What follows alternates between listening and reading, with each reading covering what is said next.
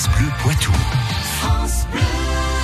Sur France Bleu Poitou, on aime euh, l'histoire, l'histoire dans le Poitou avec euh, Patrick Citeau qui nous a rejoint, une commune qui organise d'ailleurs le week-end prochain la fameuse foire médiévale, Château-Larcher dans la Vienne, à 5 km à l'est de Vivonne.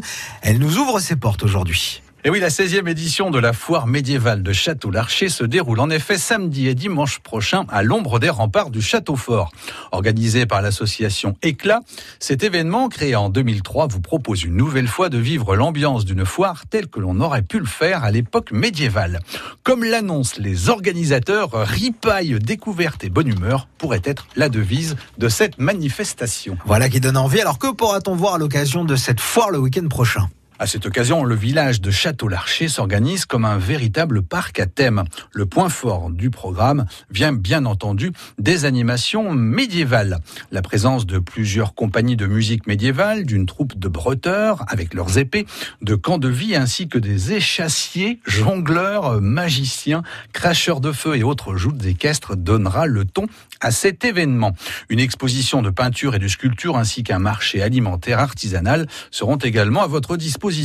Vous pourrez aussi assister à des démonstrations de métiers d'antan tels que tonnellerie, vannerie ou fabrication de bougies ainsi qu'à une exposition vente d'artisanat d'art avec une cinquantaine d'artisans.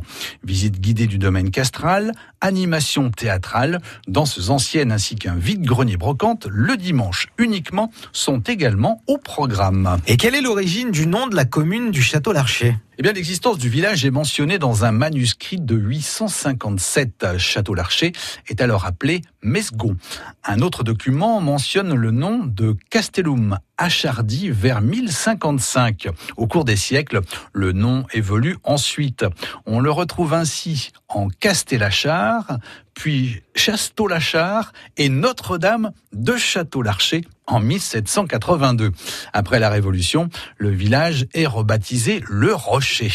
Il prend définitivement le nom actuel après cet épisode révolutionnaire. Depuis, la commune de Château-Larcher poursuit sa route au cœur de l'histoire de la Vienne. Merci Patrick Citeau, sûr, on vous retrouve sur francebleu.fr. France Bleu Poitou.